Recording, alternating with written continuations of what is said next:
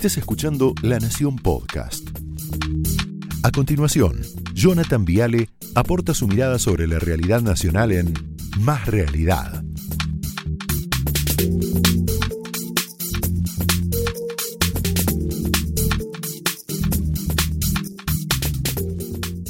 Bienvenidos oficialmente. ¿Cómo le va Karina tanto tiempo? ¿Todo bien? ¿Está Santilli? Llegaron al horario. Muy bien, muy bien. Bueno, ya se, se ríe.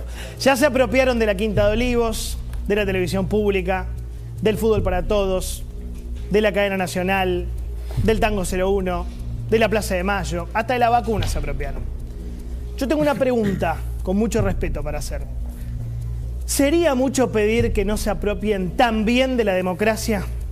Porque hasta donde más o menos teníamos entendido, la democracia es de todos. ¿No? Un tal Alfonsín decía esto, mira.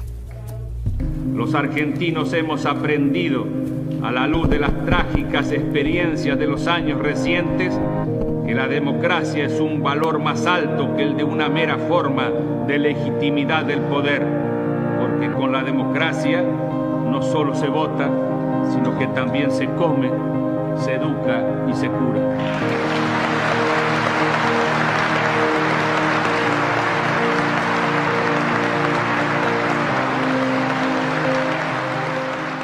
Esto, vale recordarlo de vez en cuando, ¿no? O sea, la democracia es un valor supremo. Está por encima de todo, pero de todo. Sin embargo, ¿qué van a hacer mañana? Van a hacer una plaza para apropiarse otra vez partidariamente de la democracia y de los derechos humanos. Mira. ¿Te acordás cuando nos encontrábamos en la Plaza de Mayo todos los días de diciembre para celebrar en familia el Día de la Democracia? Siempre lo hicimos con muchísima alegría y reafirmando nuestro compromiso con los derechos humanos.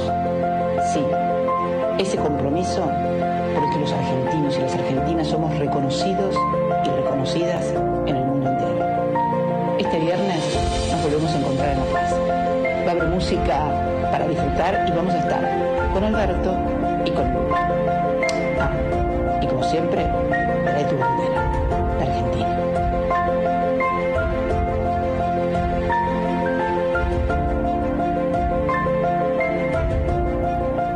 Dice que esta plaza es por cuatro cosas, cuatro motivos. Dice unidad nacional, integración regional, derechos humanos y la democracia. Cuatro mentiras. Cuatro mentiras. Si fuera por la unidad nacional, podrían haber invitado a los expresidentes no kirchneristas. Dualde, Mauricio Macri, pero no. Si fuera por la integración regional, qué sé yo, podrían haber invitado a los expresidentes de la región, no chavistas, no sé, Sanguinetti, Bachelet, Lagos, Cardoso, no, solamente Lula y Mujica. Y si de verdad les importaran los derechos humanos, que no les creo nada, nada, no votarían a favor de Nicaragua. Mirá lo que dice el informe de Human Rights Watch sobre Nicaragua, a ver si les importa los derechos humanos, qué mentirosos que son, ¿eh? Mirá lo que apoyan. Desde fines de mayo, Ortega detuvo y procesó a 39 críticos del gobierno, incluidos los siete candidatos presidenciales. Datos de la Comisión Interamericana de Derechos Humanos. Mirá, mirá lo que defienden. 2018, el gobierno de Nicaragua asesinó 212 personas. ¿Qué derechos humanos? Son unos mentirosos. En 2020, el gobierno de Nicaragua realizó 1.614 detenciones arbitrarias. Pero el gobierno vota en la OEA siempre a favor de este delincuente, este régimen asesino dictatorial de Ortega. Entonces, son unos mentirosos. Al kirchnerismo no les interesan los derechos humanos de ninguna manera. Si Maduro manda a secuestrar a opositores, no dicen nada. Si Nicaragua proscribe a opositores, no dicen nada. Si Cuba reprime ciudadanos, no dicen absolutamente nada. Si Infran mete gente en centros clandestinos de detención, no dicen nada. Si Capitanich manda a fajar a la comunidad Cuom, no dicen nada. Entonces dejen de decir que valoran los derechos humanos porque son unos mentirosos, es mentira. Entonces, ¿de qué se trata lo de mañana? ¿Qué es la Plaza de Mañana? Esto, siguen de joda, siguen de fiesta. Es la apropiación política de la democracia. Ya se habían apropiado de la Quinta de Olivos para hacer fiestas, Fabiola, de la televisión pública para hacer operaciones de prensa baratas, Lufrano, del fútbol para todos para bajar línea. Todo lo público se lo van apropiando. Del Tango 01 para llevar diarios a Santa Cruz, de la cadena nacional para hacer scratches. De la FIP para perseguir opositores, hasta hubo profesoras que se apropiaron de la escuela pública. ¿Te acordás lo que digo, no? Para adoctrinar un debate formidable, decía Alberto, con los alumnos. Incluso se apropiaron de la Plaza de Mayo. Claro, lo digo porque no soportaron que familiares de, muertos del COVID, víctimas del COVID, pusieran piedras para recordarlos. O te olvidas de eso, o te hago un dibujito. Mira.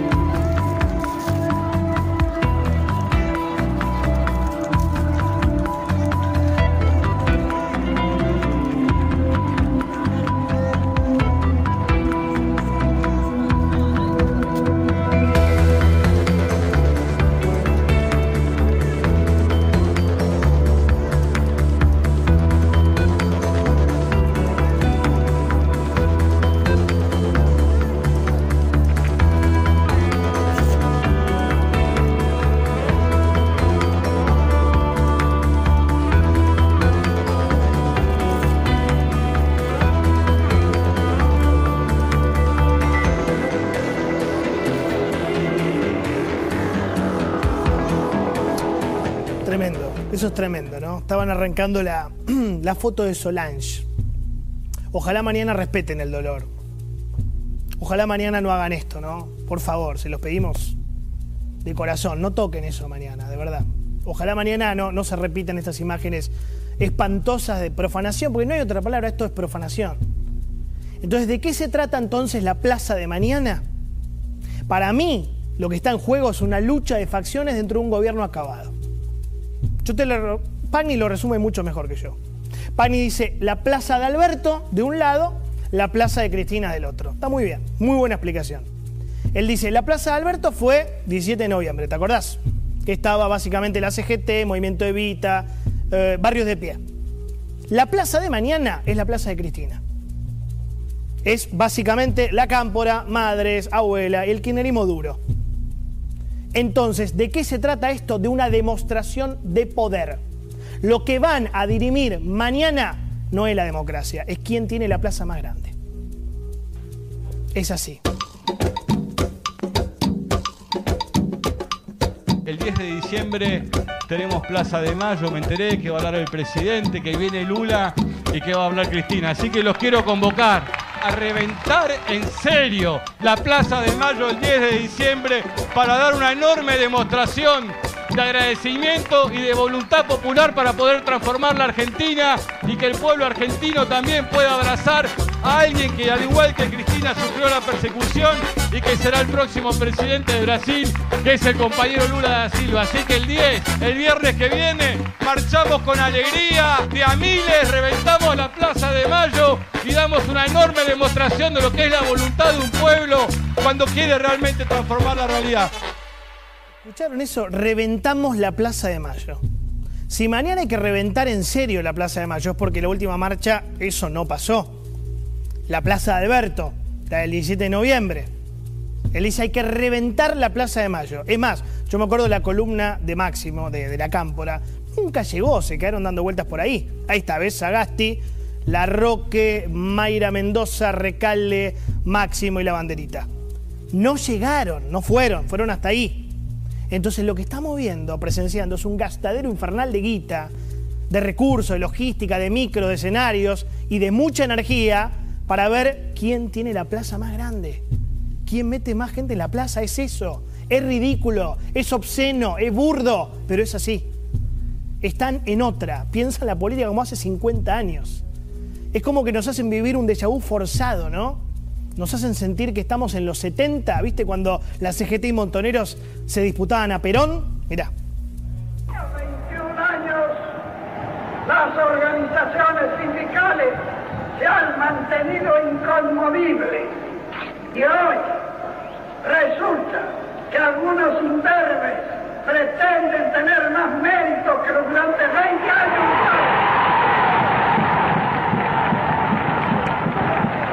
como la Argentina blanco y negro que propone el kirchnerismo, ¿no? Siguen pensando que la política es aglutinar gente en una plaza. Y yo pienso que la sociedad argentina tiene otros problemas, no sé, pagar la luz, conseguir trabajo. Vos preguntale a alguien acá si le importa la plaza de mañana. O la rosca radical de quién es el jefe de bloque. No, la gente está en conseguir laburo, cancelar deudas, pagar la tarjeta, hacer un viajecito si puede, hacer las compras para las fiestas, que está muy cara la carne, la inseguridad, la tercera dosis de la vacuna. Esos son los temas de la gente. estos pibes están en otra están en otra, están de joda. Yo diría, siguen de joda, ¿no? Pero está bien, siguen de fiesta. Están obsesionados con la Plaza de Mayo que no le importa a nadie. Y después lo otro, ¿no? Hay algo para festejar de verdad mañana, Cristina. Yo hoy los veía todos tristes con lo de Esteban Bullrich, que a mí, sinceramente, me partió al medio. Salvo a Cristina, los vi a todos emocionados. ¿Hay algo para festejar? 116 mil 700 muertos. Los argentinos estamos cerrando dos años traumáticos en nuestras vidas. Traumáticos. Hubo, todavía hay mucho dolor en la Argentina, mucho dolor. Pero Cristina Kirchner solo sabe de su propio luto, de su propio duelo. Mira, yo me acuerdo cuando Zulma Ojeda, familiar de, una víctima de, de la tragedia de Once, contó lo que le dijo Cristina. Vos no sabés lo que es el dolor. Es tremendo esto, ¿no? O sea, Cristina le dijo a una familiar de 11, vos no sabés lo que es el dolor. Ella cree tener el monopolio del dolor. Por eso hoy la veía con Esteban Burri y le digo, no sé, vete por lo menos, no sé, algo, parate, ponete de pie. Bueno, no es así, señora. No es así. Hay millones de argentinos que estamos pasando, estamos quebrados por adentro. No por la plata, no por la economía, por el dolor. Mucho dolor son 2020, 2021 años que nos hicieron mierda, nos quebraron, ¿ok? Nos quebraron por adentro. A todos, a todos. Kirchneristas, macristas, radicales, socialistas, peronistas, a todos. Se lo digo con una mano en el corazón, de verdad. En la Argentina no hay mucho, no hay nada para festejar. No hay nada. Me encantaría decir, sí, bueno, hay reactivación, estamos todos contentos. No hay mucho para festejar. Ustedes no se dan cuenta. ¿Saben por qué? Y cierro con esto. Ustedes no se dan cuenta porque son máquinas, son robots. Se han convertido en una oligarquía que no siente nada, que no tiene sentimientos. Opiniones libres, hechos sagrados. Bailen, dale. Esto fue Más Realidad un podcast exclusivo de La Nación. Escucha todos los programas de La Nación Podcast en www.lanacion.com.ar. Suscríbete para no perderte ningún episodio. Estamos en Spotify, Apple Podcast, Google Podcast y en tu reproductor de podcast favorito. Seguí escuchando La Nación Podcast.